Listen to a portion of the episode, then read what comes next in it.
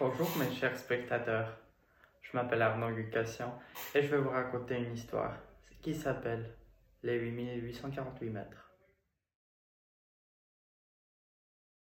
Alors cette histoire parle d'une adolescente de 15 ans qui veut franchir le mont Everest accompagnée de son père Mathieu. Cette fille s'appelle Mallory, elle vient de France et elle est la plus jeune fille qui va affronter une telle mission.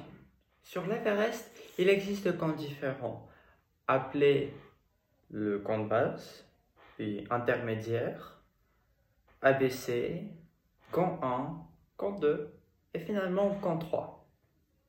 À partir du camp 3, ça devient extrême car on entre dans la dead zone où il peut y avoir des dangers. Mais depuis le camp 1, le père de Mallory n'arrive plus à bien respirer.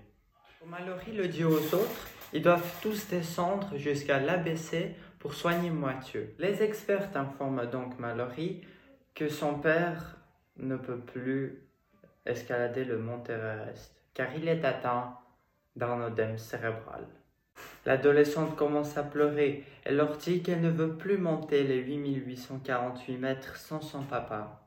Cependant, elle n'a pas le choix parce que tout le monde s'attend à ce qu'elle accomplisse sa mission le public la motive, et si elle renonce à la mission, ça sera une perte d'argent.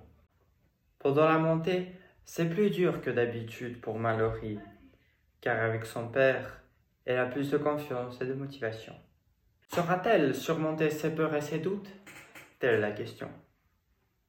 C'est la fin, j'espère que l'histoire vous a intrigué et que vous aurez envie de la découvrir. Franchement, de mon point de vue, le livre est bien écrit, et me donne envie de lire. Merci de m'avoir écouté, merci de votre attention et je vous souhaite une bonne lecture.